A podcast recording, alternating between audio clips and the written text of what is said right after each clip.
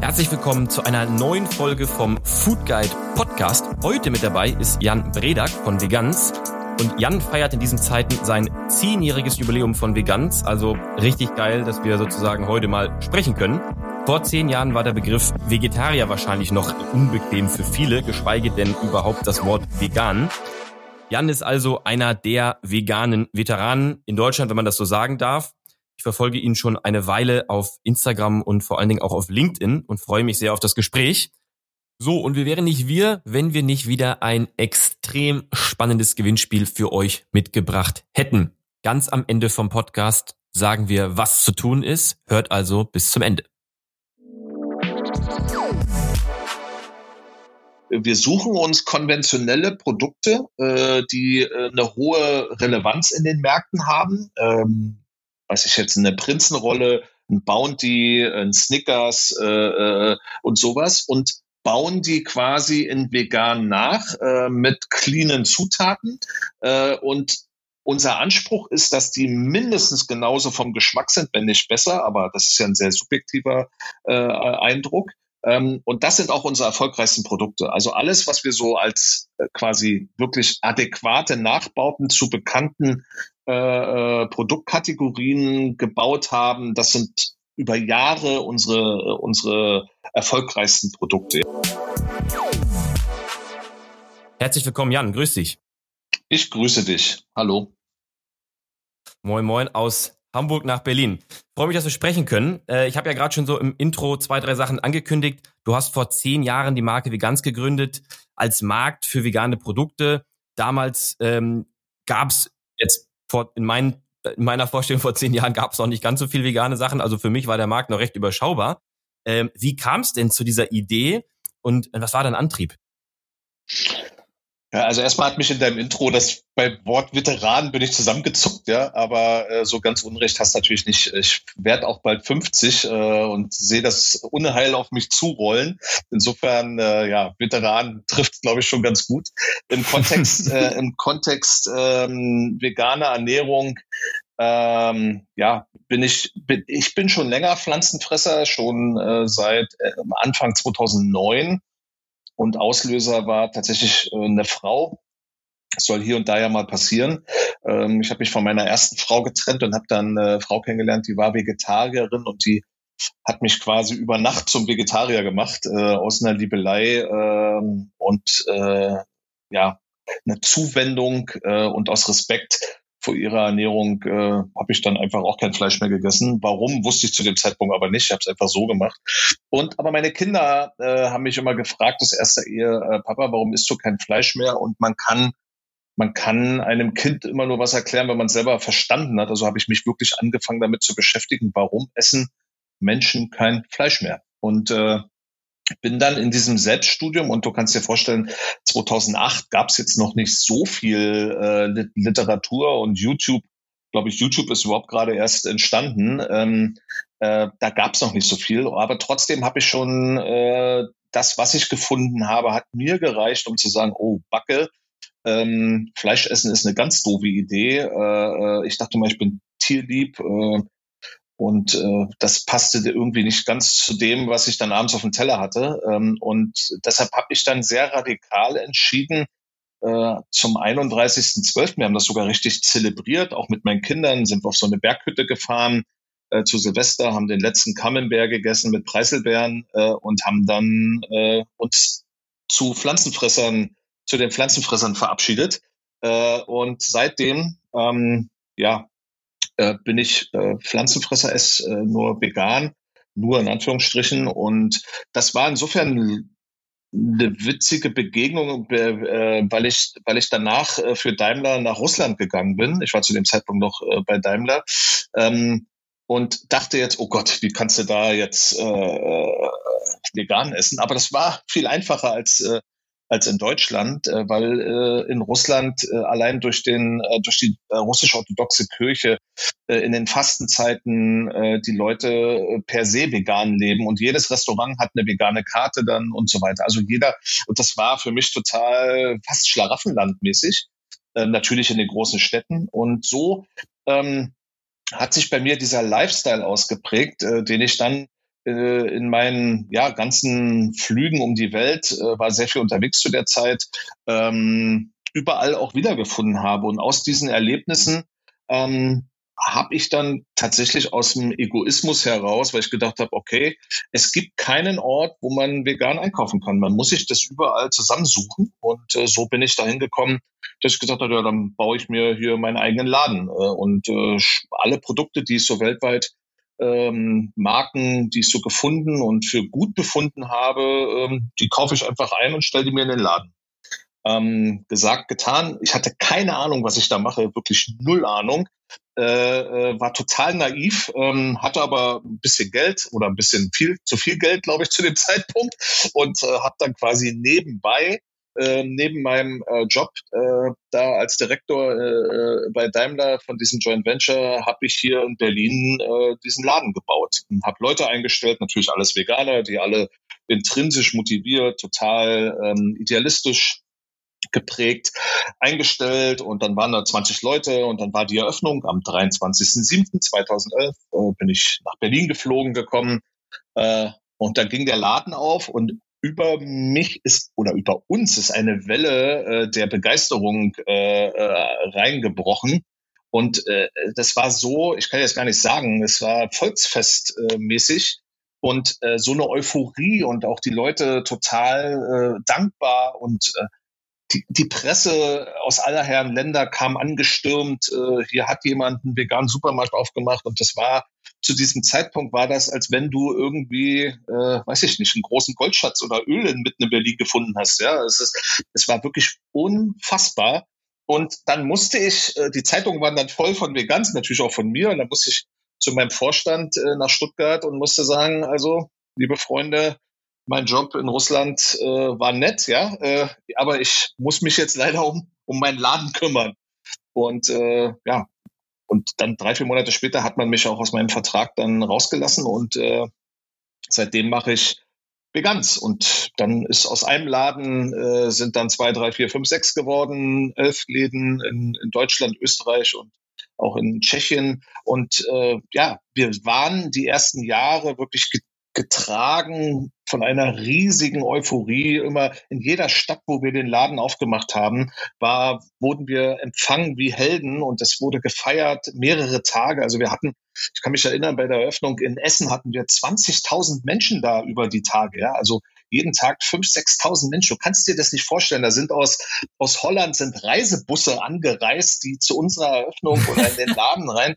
Wir waren eine richtige Attraktion und das hat, das hat, äh, sowas ist natürlich, das steckt an, äh, das, das, das, ähm, das setzt Kräfte frei und die brauchte ich zu der Zeit auch, weil das Ganze war natürlich alles andere als wirtschaftlich und ich bin da aus dem aus einem Leben reingesprungen, äh, wo ich immer, ich sag mal, genug äh, finanzielle Ausstattung hatte, auch im mhm. Business. Geld kam aus der Steckdose. Äh, ich habe zwar mit großen Budgets hantiert, aber es war halt alles da immer, wenn ich es brauchte. Ja, ähm, und hier musste ich mir halt alles selber äh, zusammenarbeiten und äh, betteln gehen und auf Investorensuche. Und das ist auch das, was quasi meine letzten zehn Jahre besonders geprägt hat, äh, Geld besorgen, weil das ist das, was ich 80 Prozent meiner Zeit getan habe. Wahnsinn. So, jetzt habe ich eine Frage gestellt und du, du hast einfach ja. aus dem Stand die meine, ich sag mal, aufgeschriebenen fünf weiteren beantwortet. Mega geil. Wir also, sind bei äh, fünf Minuten fertig, ist doch gut. Äh, wollte ich sagen, eine schnelle Runde heute, ne? nee, nee, also ganz, ganz, ganz beeindruckend und vor, vor allen Dingen die Hintergrundgeschichte, dass, dass du beim Daimler warst, äh, die kannte ich zum Beispiel auch noch nicht und äh, absolut geil mit dem Kaltstart dann rein und vor allen Dingen toll, dass das am Anfang auch so gut angenommen wurde, gerade vor, vor zehn Jahren, weil das war ja so ein bisschen meine These. Ich meine, ich bin ja noch, noch ein, zwei, drei Jahre jünger als du. Vor zehn Jahren, da dachte ich mir irgendwie so, Mensch, dann ist das noch ein Reformhauscharakter, dass Leute das noch belächeln vielleicht in Berlin okay, aber jetzt hast, hast du ja über, über Essen gerade gesprochen, dass da sogar ähm, Reisebusse anfahren. Also das ist ja, das ist ja dann wirklich irgendwie äh, ja, absoluter, äh, absolute Punktlandung gewesen. Du sagst, du sagst was ganz Wichtiges, Reformhaus. Das war genau das, was ich nicht wollte. Und so ist übrigens der Name mhm. Veganz, Veganz entstanden. Veganz ist eine Wortschöpfung aus vegan und Eleganz, weil ich wollte einen Einkaufsort schaffen, wo die Leute wirklich sehr gesittet, äh, ganz elegant einkaufen können. Ja, also wirklich auf hohem Niveau. Ich nochmal, ich bin ein Luxusmännchen äh, bei Daimler gewesen. Ja, vielleicht bin ich heute immer noch ähm, verwöhnt, äh, äh, auch ein gewisses Niveau gewöhnt und ich war weit weg äh, ich sag mal, von der veganen Szene, die sich ja eher, ähm, sag mal so, aus Kritik an der Gesellschaft geformt hat, also mit, mit dem Anderssein, mit dem Essen auch ein gewissen äh, ja gegen die Gesellschaft votieren, ja, das war so, das war so die der, der Nimbus dieser veganen Szene und dann kam ich ja wirklich äh, der Herr Direktor, ja, mit viel Kohle auf dem Konto und äh, aus einem ganz anderen Leben in diese äh, in diese Welt rein und habe auch alles ganz unbeleckt anders gemacht. Ja, ich habe also mich da nicht daran geschert, dass andere vegane Restaurants vor allen Dingen dann Zutrittsverbote für bestimmte Leute gemacht haben, die einen Pelz anhatten oder einen Ledergürtel oder Lederschuhe.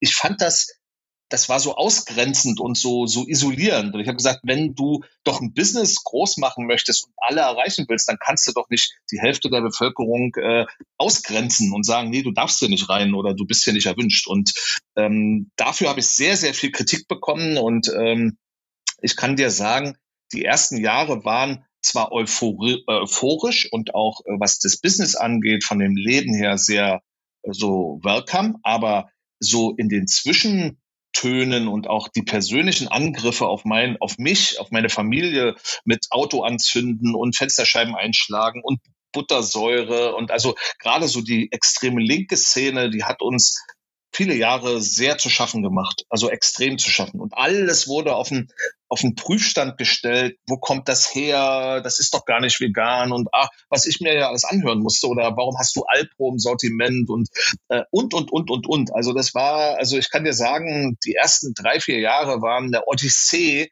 was Kommunikation angeht und was auch so dieser, dieser Umgang mit mit unserer Firma, mit unserer Marke, die sich gerade entwickelt hat, angeht. Das war echt krass. Also gerade für die Veganer, für die wir ja eigentlich jetzt ein Segen sein sollten, da waren einige dabei, die uns verteufelt haben. Ja, also es war echt krass. Wahnsinn. Da will ich noch mal kurz einhaken. Also das ist natürlich irgendwie, das hört sich jetzt sehr dramatisch an nach G20 äh, Hamburg, Auto anzünden, Buttersäure, Angriff auf die mhm. Familie sozusagen. Mhm. Äh, was ist da genau passiert? Oh, ich, ich kann dir so viel, es, es, ich kann dir jetzt, nicht ein Ereignis, es sind eine, eine Aneinanderkettung von ganz vielen Ereignissen. Es wurde offiziell über Facebook damals, Facebook war damals noch so das Medium, was im Kommen war, ja, wurde zum Boykott aufgerufen, zum äh, kollektiven Clown, ja, also die sind dann wirklich mit großen mit großen äh, Säcken in unsere Läden rein, haben einfach die Regale leer und sind wieder rausgerannt, ja. Also das war, es war richtig schlimm. Also es waren teilweise Was? richtig schlimme Szenen dann waren Vermummte, die sind dann rein, haben mit Buttersäure alles voll gespritzt, ja, ähm, wo, so dass wir über Tage da das alles äh, dekontaminieren mussten. Es, ähm, äh, mein Auto wurde, wie gesagt, angezündet. Es wurden Autos, Fenster, also ich weiß nicht, wie viele Autos bei uns die, die Scheiben eingeschlagen wurden und dann rausgeklaut und alles Mögliche ähm, äh, bei den Läden wurden die Scheiben eingeschlagen, es wurde Graffiti, äh, was weiß ich, hier grüner Kapitalist und äh, was weiß ich. Also mhm. ich kann dir. Das nur in äh, Berlin oder auch in anderen Städten? Meistens in Berlin. Meistens, Meistens in, Berlin. in Berlin. Ja, also wir ja, aber hatten, du hast, das hat dich trotzdem nie dazu bewegt, zu sagen, okay, dann gehen wir aus Berlin raus mit der Geschichte, nee. ist dir zu heiß hier, sondern Nö. hat dich vielleicht sogar noch mehr angespornt? Nö, ich, also ich muss sagen, die ersten zwei Jahre hat es mir echt zu schaffen gemacht, weil ich wurde dann auch diffamiert. Das war noch das Schlimmste äh, so in den sozialen Medien, die dann zu der Zeit ja ihre Renaissance hatten. Da wurde ich dann als Nazi äh, diffamiert oder als als äh, dass ich heimlich die die rechte Szene äh, finanziere mit den Geldern. Auch da gab es Boykottaufrufe. Alles totaler Bullshit, ja. Äh, ähm, und aber es wurde, das bis heute kannst du teilweise noch in Google Sachen finden, ähm, wo Leute einfach sich was ausgedacht haben oder irgendwelche Dinge sich zusammengereimt haben äh, äh, und mich da an die Wand gestellt haben. Es war echt, also es hat mir echt zu schaffen gemacht. Aber ähm, auf der anderen Seite muss man auch sagen, gab es eine große, große Masse an Menschen, die jetzt vielleicht nicht der veganen Szene angehörten, die einfach dankbar waren, dass es viele, viele tolle Produkte gibt, wir haben ja 50 Prozent des Sortimentes zu der Zeit äh, aus, aus, aus, aus der ganzen Welt importiert. Das gab es gar nicht in Europa. Also ich sag mal so, mein Lieblingsspruch äh, ist immer, äh, weil es heute so gehypt ist, ist Beyond Meat, ja, das habe ich 2014 schon äh, hier in Deutschland ja. verkauft, ja, oder an andere Produkte, ähm, die heute auch äh, meistens schon verkauft sind, äh, aber ich sag mal, populäre vegane Marken, äh, die hatte ich damals hier alle schon. Und das wussten die Leute und die waren dankbar dafür. Äh, und wenn es irgendwo auf, dem, auf der Welt ein neues veganes Produkt gab, dann konntest du davon ausgehen, dass wir das auch bei uns im Laden hatten. Ähm, und später dann, dann kam Edeka, äh, mit denen habe ich dann eine Firma gegründet und dann habe ich halt die Produkte nicht nur bei uns verkauft, sondern auch bei Edeka, bei Metro, bei Kaisers Tengelmann, bei DM etc. etc. So hat sich dann ein zweites Geschäftsmodell quasi entwickelt aus unseren Supermärkten. Das ist dann sozusagen die Eigenmarke, wo auch wirklich Veganes nee, draufsteht? Nee, nee, noch nee? nicht. Die nee? kam erst im dritten Schritt. Also wir haben quasi okay. vier Transformationen. Der erste war unsere Läden. Damit haben ja. wir einige Jahre für Furore gesorgt. Ähm, ich wollte als Geschäftsstrategie Europa zupflastern mit veganen Supermärkten. Das war mein Ziel. Es war mhm. sehr schwer, Geld zu finden zu der Zeit, äh, weil, ich sag mal, Proof of Concept gab es noch nicht so richtig.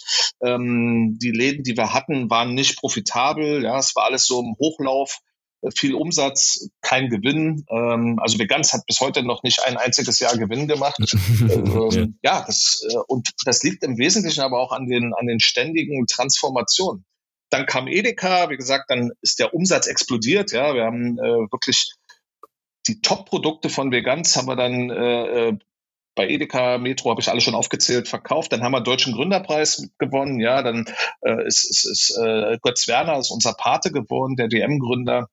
Mhm. Ähm, dann dadurch sind wir mit äh, sehr eng mit DM zusammengerutscht. Äh, dann gab es plötzlich viele vegane Produkte auch bei DM, noch nicht vegans, ja, das kam alles später. Ähm, ich habe viele Marken dann auch als Großhändler groß gemacht, also so eine Better, äh, Like Meat, äh, Simply V, das sind alles Marken, die haben wir groß gemacht äh, als Großhändler. Aber äh, äh wenn es dann funktioniert hat, wurden wir so quasi aus der Wertschöpfungskette rausgeschnitten. Und äh, irgendwann haben wir dann gesagt, das macht geschäftsmodellmäßig überhaupt keinen Sinn und haben dann als dritte Transformation äh, gesagt, wir machen jetzt unsere eigene Marke. Am Anfang parallel noch zum Großhandel und seit 2018 äh, machen wir nur noch unsere eigenen Produkte. Ähm, und ähm, seit letztem Jahr produzieren wir auch selber. Also das ist also nicht alles, aber ein Teil. Und bauen jetzt gerade hier äh, am Rand von Berlin ähm, ja Europas größte äh, Produktion für vegane Lebensmittel ähm, auf 9000 Quadratmeter. Das ist quasi der vierte Transformationsschritt äh, unserer Firma. Ja. Ja gut, für zehn Jahre ist das doch schon einiges. Ja, also mhm. ich, ich, ich fühle, als wenn es 100 Jahre sind, ja. Also die Geschichten, die ich dir so erzählen kann, die passen auch in 100 Jahre gut rein. Aber wir haben es tatsächlich äh, äh, in zehn Jahren verpackt. Und das ist, äh, wenn ich so jetzt gerade so, wenn man so kurz vorm Geburtstag steht, die Feierlichkeiten stehen an, dann schreibt man ja auch eine kleine Rede oder macht für sich so ein paar Stichpunkte. Ich könnte fünf Stunden Rede halten und ich, ich würde aus dem Redefluss nicht rauskommen und alle wären, glaube ich, auch interessiert dabei, ähm, weil es wirklich so viel zu erzählen gibt. Also ich merke das jetzt ja schon an, an, an deinem Redefluss, wie viel es äh, zu erzählen gibt und wie, wie spannend die auch Geschichten sind, wirklich positiv wie, wie negativ. Ähm, ich würde mal kurz auf Zahlen und Fakten eingehen, dass ich jetzt nochmal genauer weiß. Ich kenne euch aus Berlin letztendlich von, ähm, wo, weil ich da drüber mal in so einem veganen Sushi-Laden essen war. Ähm, weiß gar nicht, ob es den noch gibt und ich weiß ja, nicht, wie der klar. hieß. Secret noch, Garden, ne? den haben wir, also das, das Restaurant gehörte uns, das haben wir verkauft.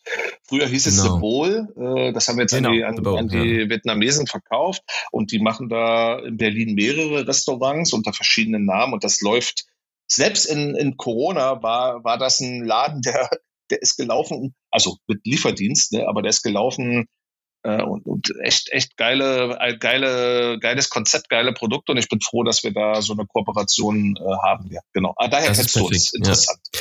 Genau, also da war ich das erste Mal in, ein, in einem Vegans Laden drinne. Ist, ist das denn auch der erste Laden gewesen? Nein, das war der dritte. Also der erste der war in Berlin-Prenzlauer Berg, äh, der zweite mhm. war in mhm. Frankfurt am Main und der dritte war der, genau.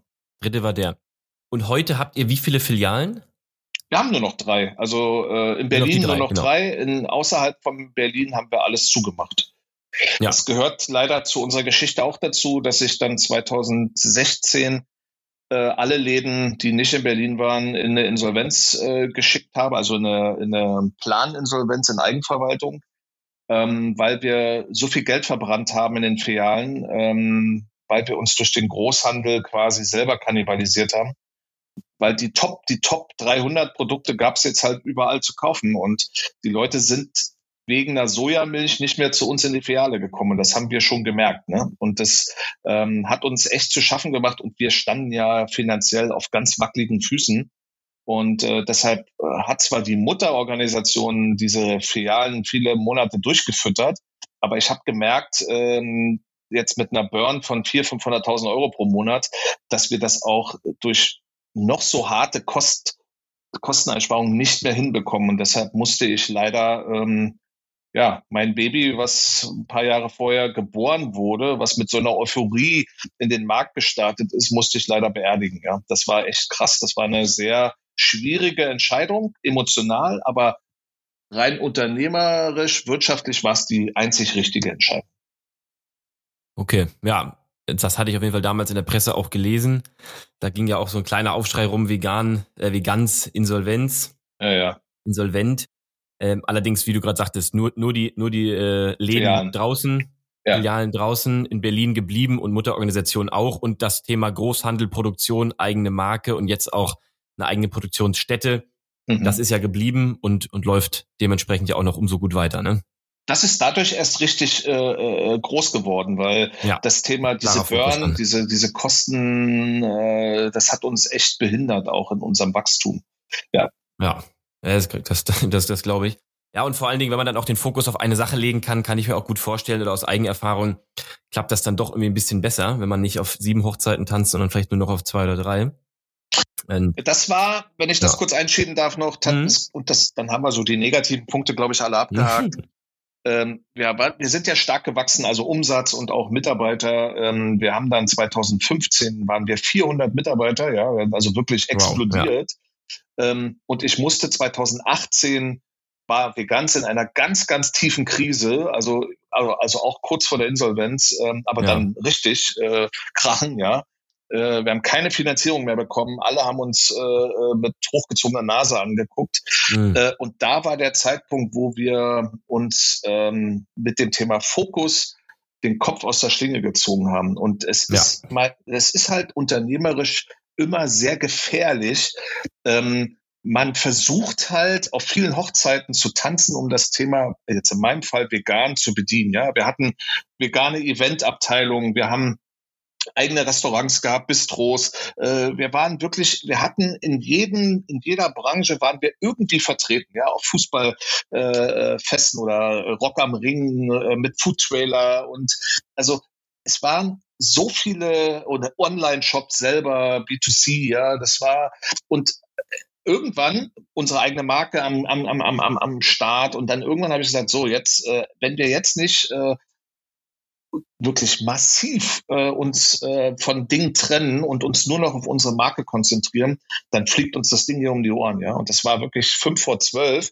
Und dann habe ich alles abgeschafft, was nicht Marke war. Und das hieß von 400 Mitarbeitern runter auf 65.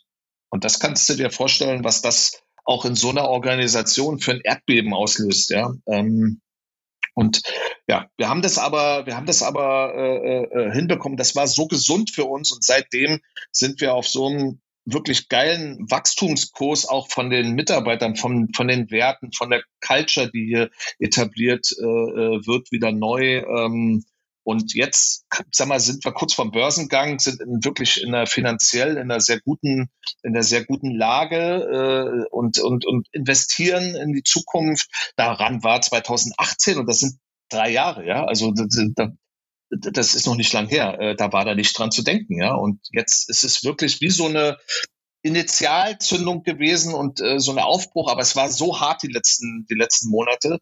Ähm, das ja, kann man in Worte gar nicht so richtig rüberbringen. Aber ich glaube, andere Unternehmer, ähm, die das hören, die hören auch zwischen meinen Worten raus, äh, was da auch für Ängste, für Schmerzen und auch für, ja, äh, für, ja, Existenzängste sind es am Ende. Ne? Die waren tatsächlich sehr, sehr äh, dominant in dieser Zeit.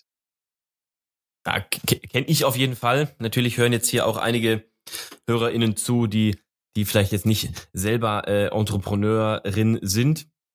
Aber ich denke, äh, dein, deine ehrlichen Worte und deine, deine tolle Einschätzung, ähm, die, äh, die ist sehr besonders und, und die macht auch, glaube ich, viel aus in diesem Gespräch, dass man sich wirklich vorstellen kann, wie wirklich so eine, so eine Odyssee, eben immer dieser typische Spruch, ne, ist kein Sprint, sondern eben Marathon und der ist extrem lang was da eben für eine Achterbahn, Achterbahnfahrt auf dem Weg eben mitgekommen ist. Und umso geiler, dass jetzt irgendwie auch so viel geil Future Chances einfach für dich offen sind. Also perfekt. Ähm, jetzt habe hab ich am Anfang irgendwie noch ein bisschen was mit Zahlen, Fakten haben wollen. Also ich fasse nochmal zusammen, wir haben drei Läden in Berlin und ähm, ansonsten gibt's euch wo? Also wenn ich jetzt irgendwo im tiefsten Bayern bin oder, äh, oder irgendwo im Osten, wo und wie komme ich an euch ran? Mit dem Computer ja sicherlich auch heutzutage, ne? Ja, also wir machen alles B2B nach wie vor. Wir äh, haben uns vom B2C komplett verabschiedet. Ähm, das macht das macht im Food-Bereich schon keinen Sinn. Und wenn du dann auch noch im Food-Bereich so spitz auf nur pflanzliche Produkte gehst, macht es gar keinen Sinn mehr. Also das haben wir aufgegeben. Kann ich auch nur jedem abraten. Und ich glaube, es gibt auch keinen keinen wirklichen äh, veganen B2C-Online-Shop Standalone mehr. Die sind alle weg. Äh, das hat sich überlebt. Ja, also du kriegst uns quasi äh, äh überall. Äh, wir sind bei allen Handelspartnern vertreten, aber immer nicht mit unserem ganzen Sortiment. Äh, und wir sind ja nach wie vor weltweit der einzige Vollsortimenter. Das heißt, wir bieten von Frühstück, Mittag, Abendbrot, Sweet Snacks, wir bieten alles an. Und äh, oft kriegst du uns auch, wenn du gar nicht weißt, dass wir drin sind. Ja, also wenn du jetzt im Food, im Food Service Bereich äh, unterwegs bist, demnächst im Fußballstadion, ja, wenn du da deine Wurst oder dein Schnitzel isst ähm, und und und. Also im Läden Edeka, Rewe, äh, äh Kaufland, DM, Rossmann, Müller. Du findest uns in unterschiedlichen Ausprägungen überall. In, ich würde mir wünschen, dass möglichst alle Produkte überall sind, aber das ist ein sehr, sehr, sehr, sehr, sehr äh, ambitioniertes Ziel. Und gerade Deutschland ist ja eins der wie soll ich sagen, der härtesten Märkte im Lebensmittelhandel, so eine Dichte an Händlern, so eine Preissensibilität, die hast du sonst nirgendwo auf der Welt. Und wir sind ja noch in 28 anderen Ländern dieser Welt vertreten. Und da merken wir schon deutliche äh, Unterschiede, was auch diese Preissensibilität und äh, das Kaufverhalten angeht. Genau, in den, in den, anderen Ländern seid ihr dann eben auch mit euren Marken im, im Großhandel sozusagen tätig und in den, du sagtest schon Tschechien und so weiter, da, da gab es irgendwie auch mal einen Store. Also in solchen Ländern äh, seid ihr dann über Ort, vorortige Edekas, Revis und Co. am Start. Ja, du fliegst, du fliegst heute nach Singapur und findest uns dort im Carrefour. Äh, du fliegst nach, äh, nach Bahrain und findest uns dort irgendwo im Supermarkt im ganzen Regal. Du fliegst nach Griechenland, äh, du fliegst, äh, weiß ich nicht, nach Australien, du fliegst nach Japan, äh, du fliegst nach Island, du bist in, in Holland, in Portugal, überall findest du uns in den Läden. Also wir sind da jetzt noch nicht äh, großflächig und, und, und, aber wir sind schon sehr bekannt auch weltweit als Marke, ja. Ähm, das hat sich über die Jahre auch, so entwickelt. Aber auch immer mit der Veganz-Brand, ne? Sodass immer man euch Veganz. auch wieder erkennt in Portugal. Wir ne? machen nur noch Veganz, nichts anderes mehr. Mhm. Ähm, das ist unser Fokus seit 2018 und äh, dem sind wir treu geblieben. Sehr gut, okay. Gut, dann haben wir das ja schon mal abgedeckt. Dann kann jeder, der jetzt mal, wenn es wieder sich schickt und erlaubt ist und im Urlaub ist, mal drauf achten, ob man eventuell irgendwo äh, in einem Urlaubsland wie ganz nicht im Regal sieht. Das ist ja immer eine, so, über sowas freue ich mich ja immer, wenn man irgendwie eine Marke, die man irgendwie assoziiert mit der Heimat, irgendwo anders plötzlich findet. Frag mich mal, frag mich ja. mal, wie ich mich freue, wenn ich nach, nach, Südtirol komme und unser äh, gerade äh, einen ganzen Supermarkt voller Veganz äh, finde, ja. Also die haben Geil. in Südtirol ja. haben, wir, haben wir eine tolle Kooperation mit M-Preis. Die haben unser mhm. gesamtes Sortiment äh, im ganzen Laden verteilt. Wow. Also das ist schon genial, ja. Das ist schon groß. Wie groß ist denn das gesamte Sortiment an, an Produkten, an, an SKUs oder wie man das nennt? Ja, es sind wir waren mal deutlich über 200, das haben wir, das kannst du nicht mehr handeln. Die Komplexität mhm. ist so schon so groß. Ähm, wir sind jetzt bei 120 und das ist auch eine Größe, die für uns äh, so das Maximum darstellt. Ähm, es gehen jedes Jahr aber 10, 15, 20 raus und es kommen aber neue rein. Also wir machen so im Jahr wir haben so eine Pipeline auf die nächsten zwei Jahre so von 30, 35 Produkten, die neu äh, entwickelt werden und ähm, Dafür gehen aber andere raus. Also wir werden das Sortiment nicht weiter ausbauen. Das schaffen wir nicht. Äh, und wir haben angefangen mit Sweets und Snacks. Das waren unsere starken Kategorien. Da sind wir, da sind wir sehr bekannt, auch für unsere Kekse und so. Ähm, inzwischen äh, fokussieren wir uns mehr so auf, auf, auf, auf Käsealternativen, auf Fischalternativen ähm, und auch teilweise Fleisch, aber nicht im Kühlbereich, sondern mehr im Trockenbereich. Ähm, also da, äh, da liegt unser Fokus. Ansonsten machen wir die anderen Dinge auch. Ja, äh, was wir nicht mehr machen, sind so äh, Superfoods oder Monoartikel wie Chiasamen oder Kokosöl, das, das ist ja, das ist ja ein No-Brainer, ja. Das machen die Handelsmarken ruckzuck, machen das nach.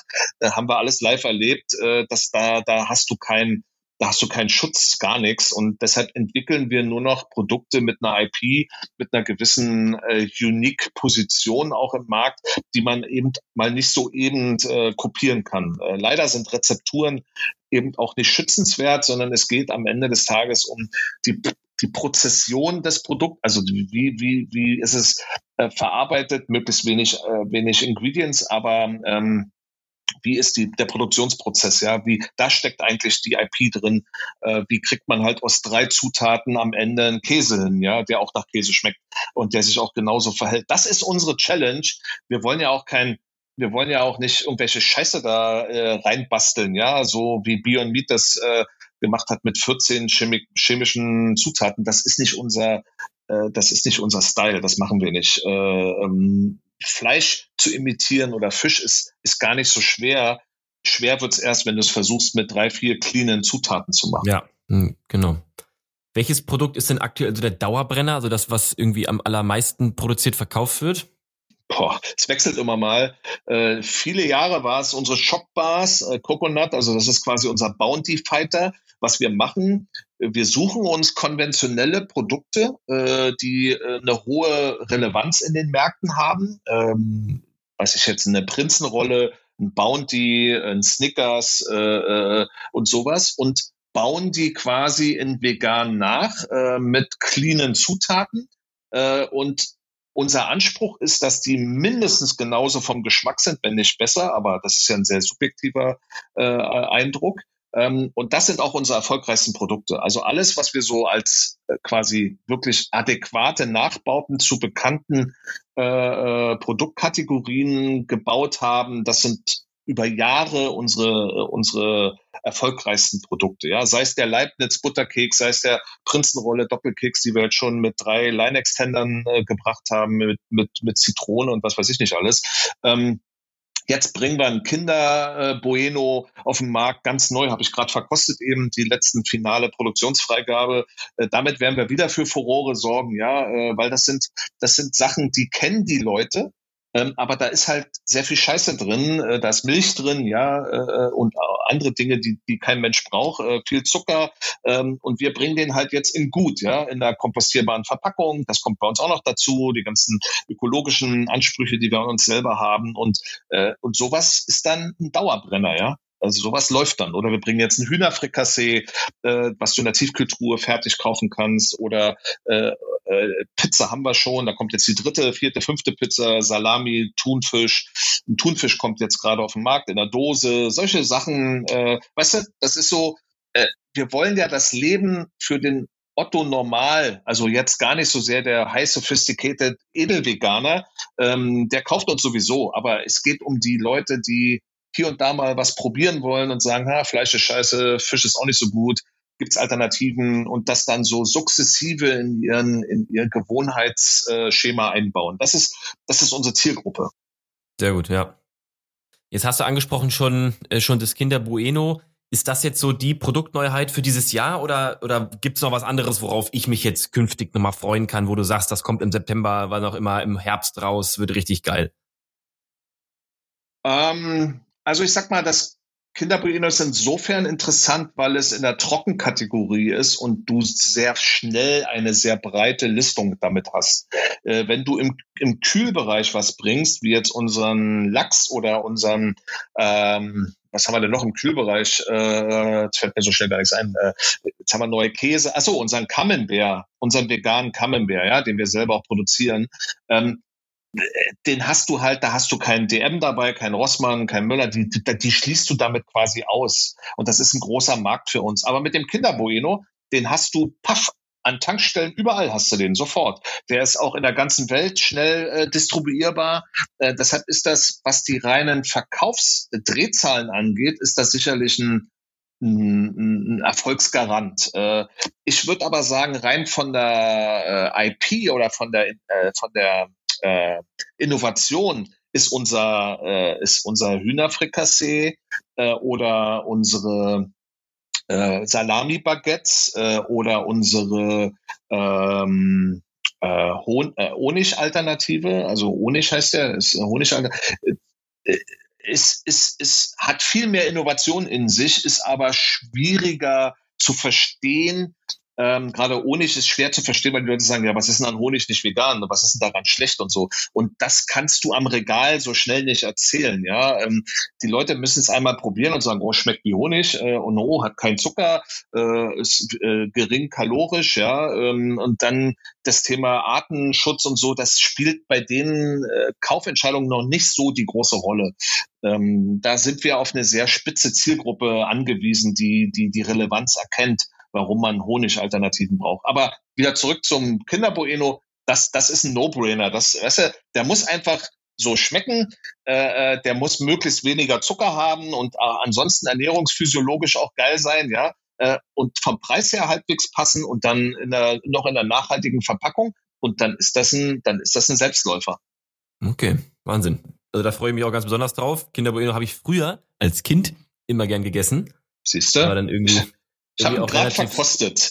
Äh, wir bringen den in zwei Sorten sogar, so ein bisschen mit ja. Zartbitter und einen so wirklich so wie du ihn kennst. Also wir haben so zwei mhm. Varianten, einen für Kinder, einen für Erwachsene ähm, okay. und äh, und geil. Also ich kann ich ich sag einfach nur geil. Punkt.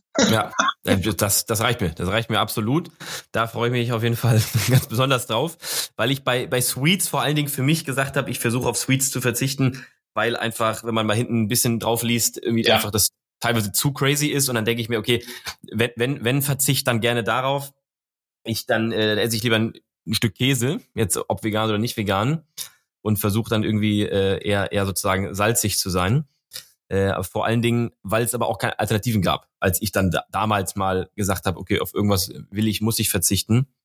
Ähm, und wenn man jetzt gerade dann halt ähm, ich nenne es ja immer dann gerne diese Reformhausalternativen hat, die irgendwie ja auch da nicht richtig schmecken und irgendwie auch so verpackt sind, dass man sagt, da habe ich einfach schon keinen Bock drauf. Dann habe ich immer damals gesagt, da esse ich einfach, dann esse ich halt nix. Und wenn es jetzt irgendwie sozusagen die Produkte, die einfach im Volksmund ja angekommen sind und alle mögen, ja. wenn es die einfach ja. in gesund gibt, ja. könnt ihr auch Ferrero selber machen, ne? Sagen wir mal ganz ehrlich. Hätten die ja auch schon mal auf die Idee kommen können. So, ja. machen die aber nicht. Zack, machst du das. Kannst du in der, auf der Masse, ähm, ist das für die vom Preispunkt, also die sind ja an ein gewisses Preisniveau gewöhnt und die sind ja über Jahrzehnte, äh, sag mal, rationalisiert, industrialisiert und da sind die ganzen Lieferketten dahinter.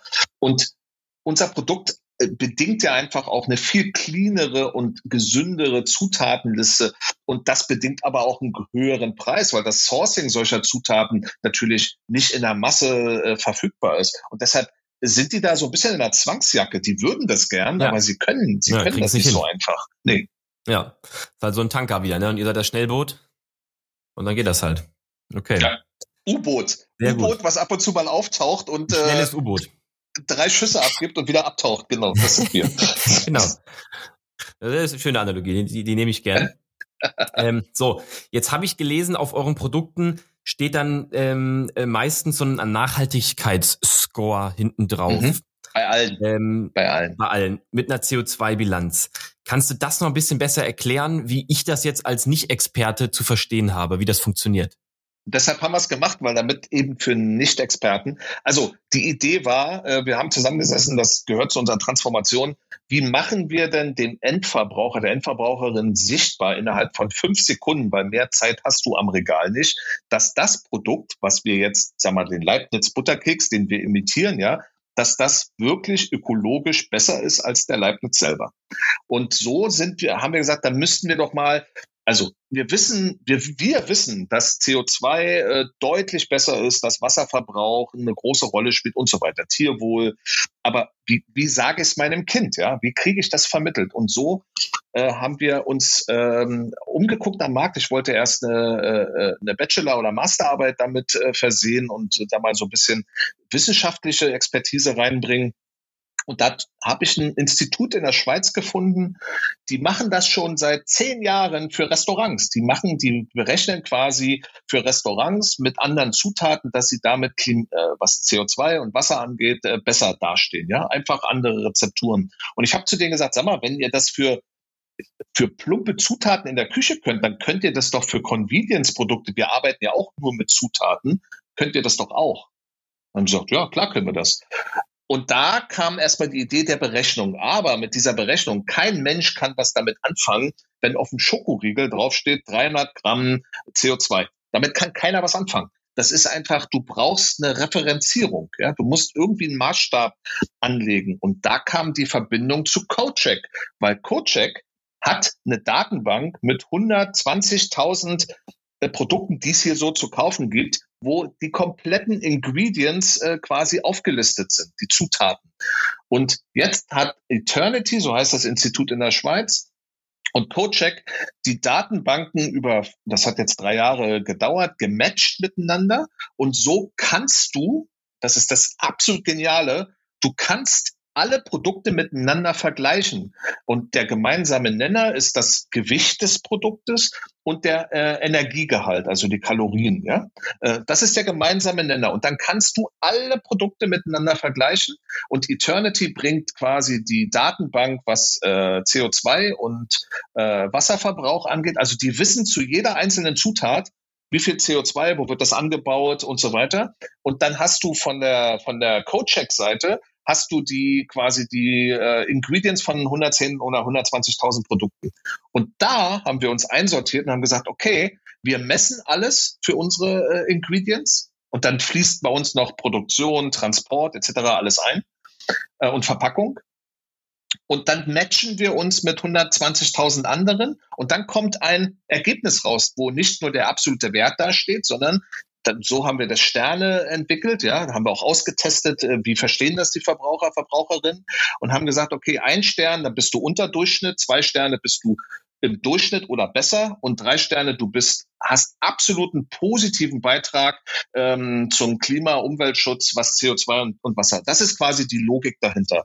Und damit, damit nicht nur wir das machen, wir waren jetzt die Vorreiter, ähm, haben wir das äh, über Eternity als unabhängiges Institut quasi allen zugänglich gemacht und es gibt mittlerweile schon viele, viele Marken, die das auch nutzen. Und unser Ziel ist es, und das ist immer der erste Schritt, ist immer der schwierigste, dass es sich als Standard etabliert, dass man bei Lebensmitteln auch hinschaut und misst äh, das Thema CO2-Relevanz und Wasserverbrauch. So ging es bei Autos auch mal los. Du hast irgendwann mal angefangen, bei Autos den CO2-Ausstoß zu messen. Ja, und erst dann ging die Diskussion los äh, der Reduktion. So kamen, so kamen die ganzen Euro und so weiter Stufen und äh, mittlerweile jeder scheiß Kühlschrank äh, ist ausgezeichnet mit A, B, C. Das kennst du alles. Ähm, bei Lebensmitteln gibt's das noch nicht. Und wenn es keine Messbarkeit gibt, gibt's auch keine Veränderung. Der erste Schritt ist immer den Ist-Zustand messen. Und wir sind jetzt schon messen, vergleichen und jetzt kommt die Aktion. Was mache ich damit? Und äh, das ist unser hehres Ziel außerhalb auch von unserer Veganz-Strategie, äh, dass wir das äh, für Lebensmittel in unserer Gesellschaft etablieren, dass die einen riesen Einfluss auf, auf Klima und Umwelt haben. Absolut. Eine kurze Frage, eine extrem lange, äh, komplexe Antwort. Ich hoffe, es ist verständlich rübergekommen. Absolut, absolut. Nee, das war ja gerade das Spannende, weil Ansonsten ist das ja immer ganz gerne, weil da kommt da irgendwie ein Siegel drauf gedruckt. Nee, äh, super nachhaltig oder, ne, oder irgendwie Bio. Das reicht ja auch manchen Leuten schon. Ja, das muss ja alles gesund sein dann. Gut, ne? Heißt das aber nicht. Und wenn, Nein. wenn bei euch das ein bisschen in die Tiefe geht, aber deswegen frag dich nochmal, dass du es nochmal erklärst. Wir können jetzt gerade ja das schlecht in die Kamera halten, weil wir keine haben. Äh, und ich glaube, das war sehr, sehr ausführlich und, und sehr verständlich ausgedrückt. Und alle, die dann in der Zukunft mal ein Produkt von euch in der Hand halten, die können sich das ja nochmal genauer anschauen.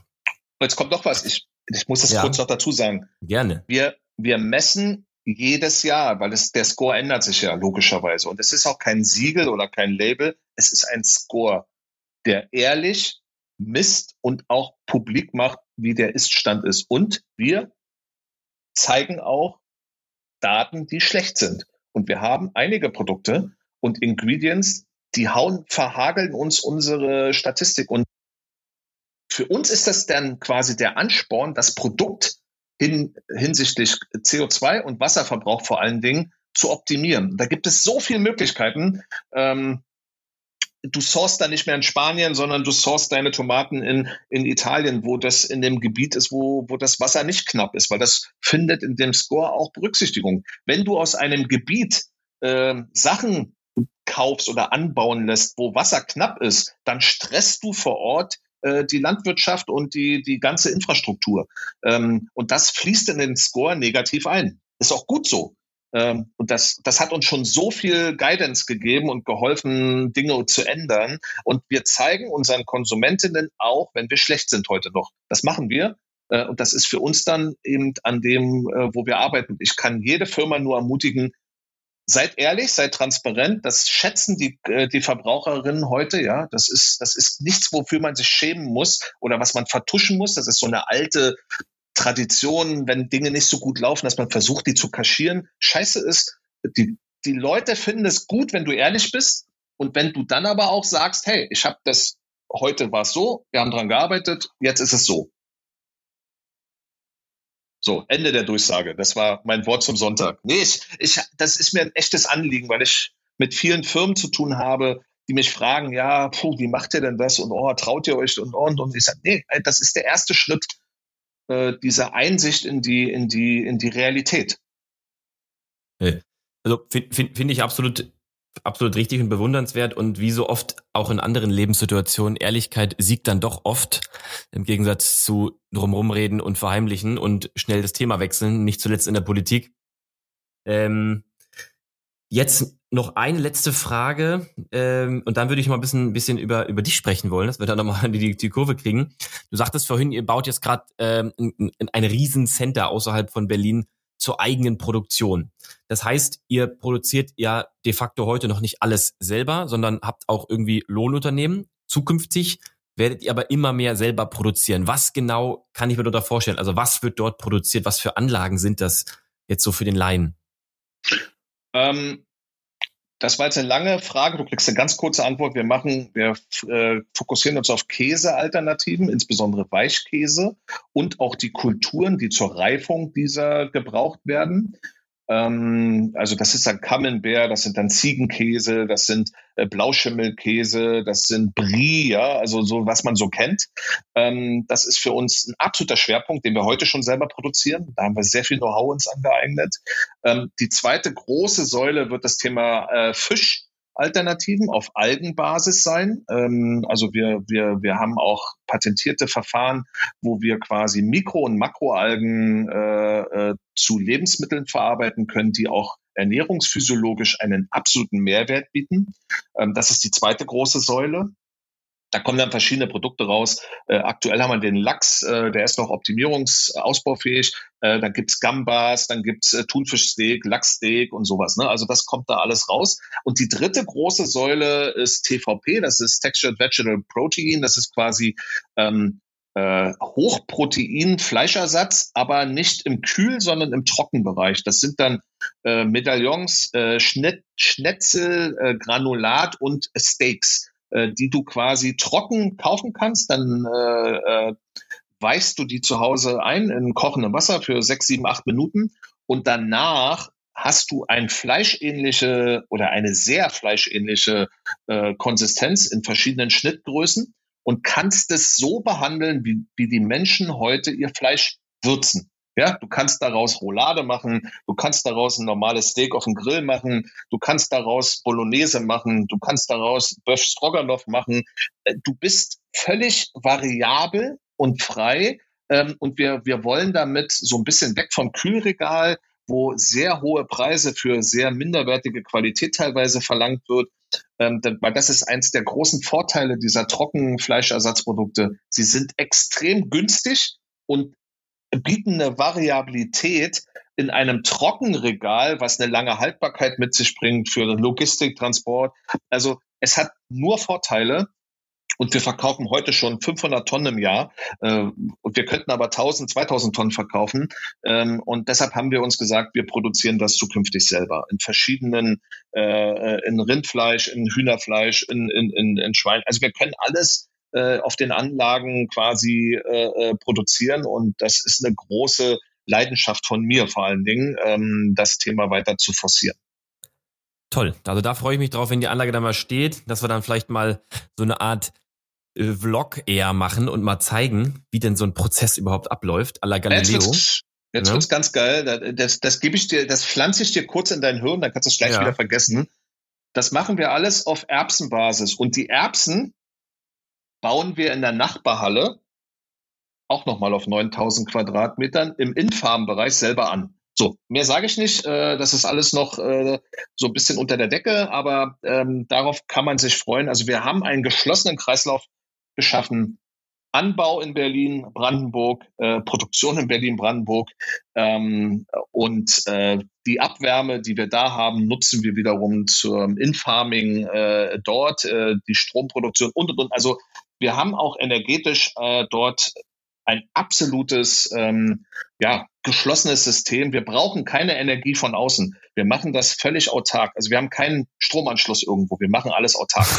äh, okay, aber da, da bin ich, da, da habe ich richtig Bock drauf, mir das mal wirklich anzuschauen mit dir, wenn es dann soweit ja. ist. Also Hut ab.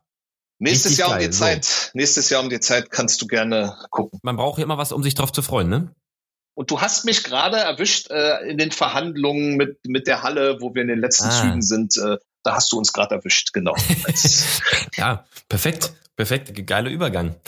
So, jetzt nochmal zu dir. Ich habe ja eingangs schon gesagt, dass ich äh, dir ja auch auf LinkedIn folge und immer wieder spannende Artikel von dir lese, aber auch irgendwie auf Instagram. Und du wirkst auf mich jetzt äh, nicht nur als ähm, als Veterinär, das habe ich ja auch provokant aus Spaß und als gesagt, Veteran, sondern, nicht als Veterinär, als Veteran. Stimmt nicht Veteran, sondern als Veteran, sorry, sondern auch viel irgendwie als Aktivist oder auch so ein bisschen Politiker und und nicht immer nur Unternehmer.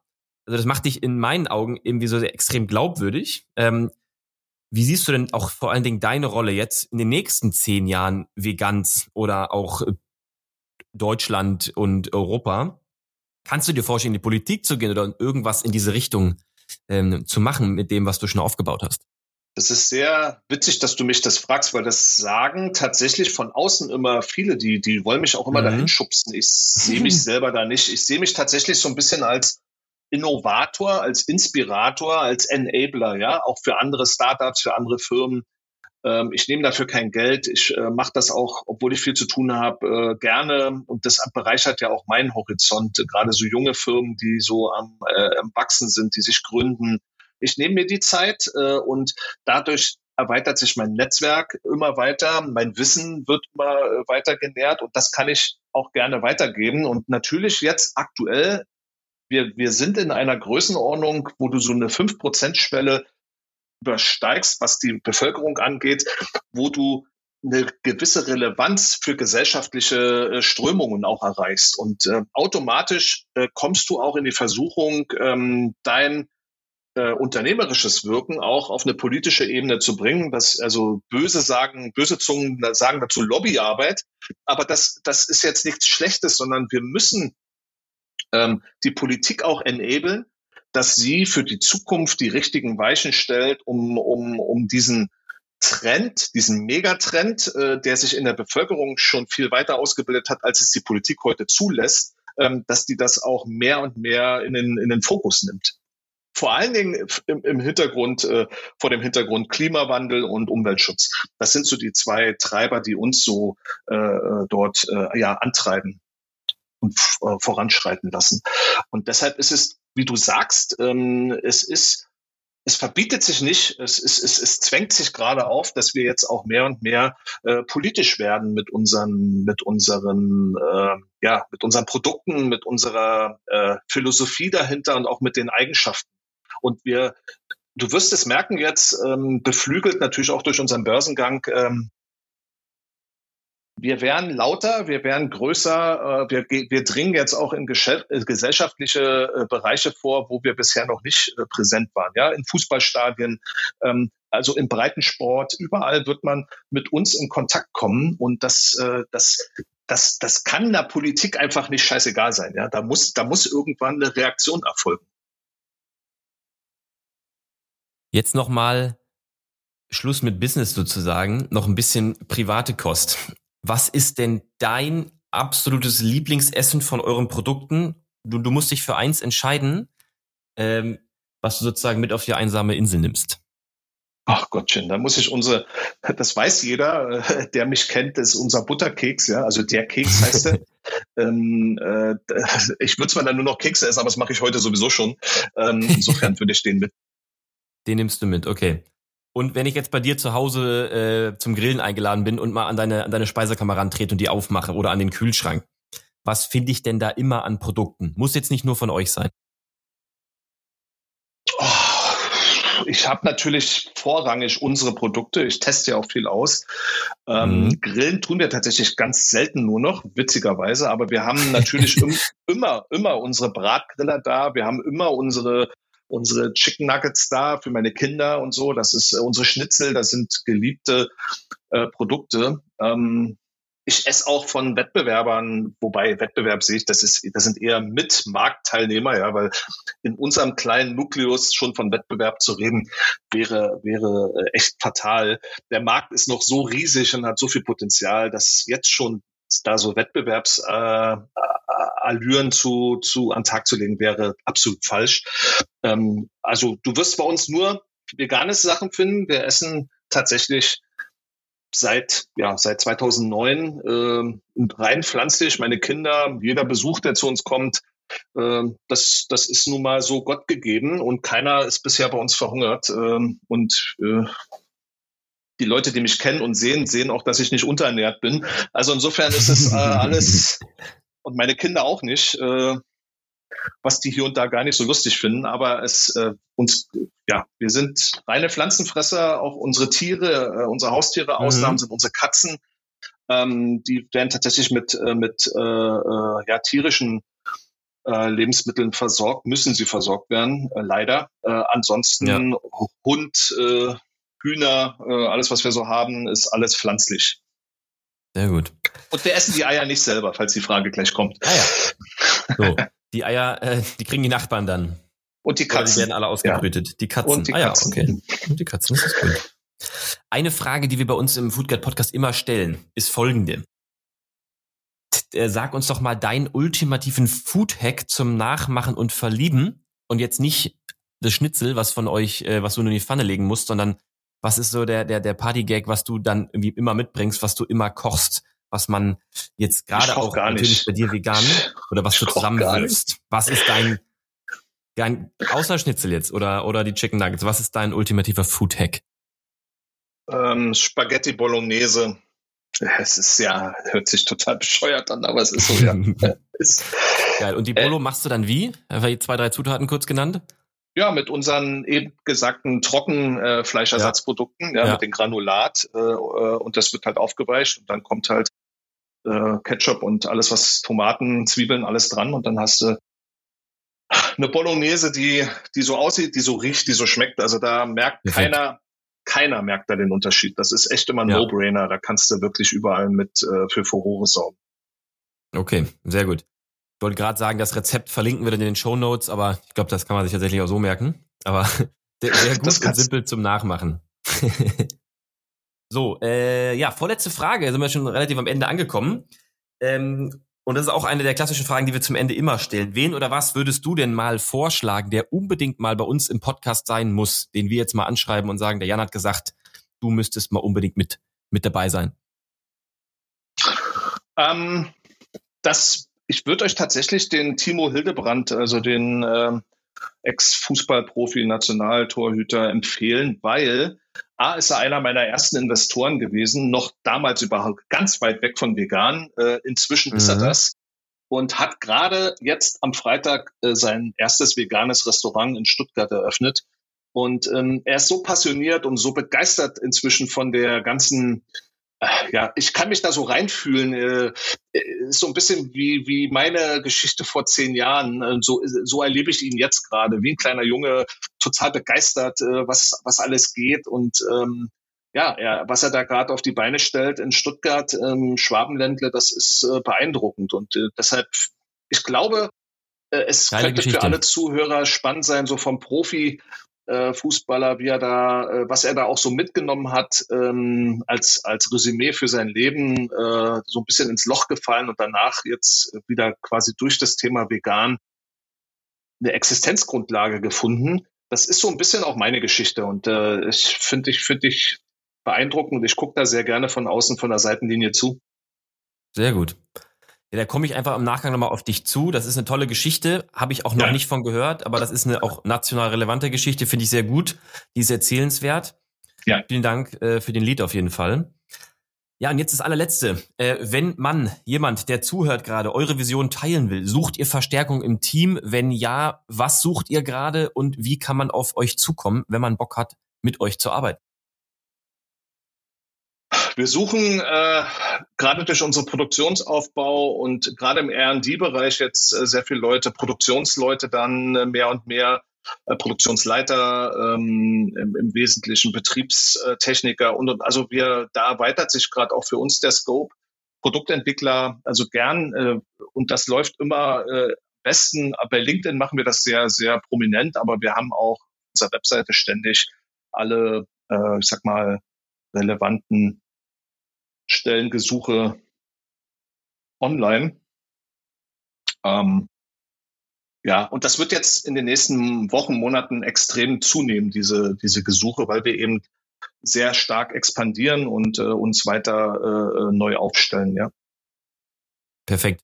Verlinken wir gerne nochmal und ähm, machen auf jeden Fall auch über unsere Community nochmal darauf aufmerksam, dass bei euch dann zukünftig ja. viel passiert.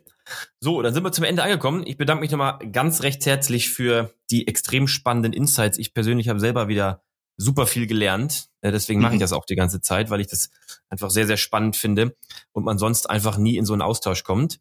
Hoffe auch, dass es allen anderen gefallen hat, vor allen Dingen natürlich auch dir und ähm, freue mich dann auf in einem Jahr auf die große ähm, Besichtigungstour in der Halle. Gerne, freue ich mich auch drauf. Also ich kann jetzt schon kaum noch schlafen äh, um das Ganze, was so im Kopf ist und auf Plänen in der Realität endlich zu sehen. Ähm, also ich bin da richtig, richtig, richtig äh, aufgeregt und geil drauf. Äh, ja, so wie bei Eröffnung des ersten Supermarktes. Also dann tolle Abschlussworte. Schönen Tag noch und wir hören uns ganz bald. Jan von Vegans. Ich danke dir. Anfang angekündigt, gibt es mal wieder ein Gewinnspiel und zwar gibt es tolle Foodboxen von natürlich Vegans zu gewinnen, die zusammengestellt sind, kuratiert von Jan und mir, richtig, richtig coole Produkte beinhalten. Alles das, worüber wir heute gesprochen haben, so dass man mal einen guten Grundstock an spannenden, relevanten, innovativen Produkten bei sich zu Hause hat. Vielleicht für den einen oder anderen, der es schon kennt, vielleicht aber auch für den einen oder die anderen, die sich das mal, äh, das mal probieren wollen und noch nicht dazu kamen. Einzige, was ihr machen müsst, ist auf dem Podcast-Medium, Spotify oder iTunes dem Podcast folgen, davon einen Screenshot machen und mir einfach bei LinkedIn oder Instagram schicken. Name ist Malte Steiert. Super simpel.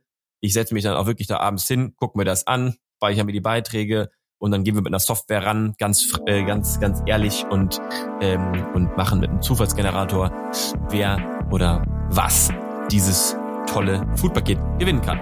Also, mitmachen lohnt sich.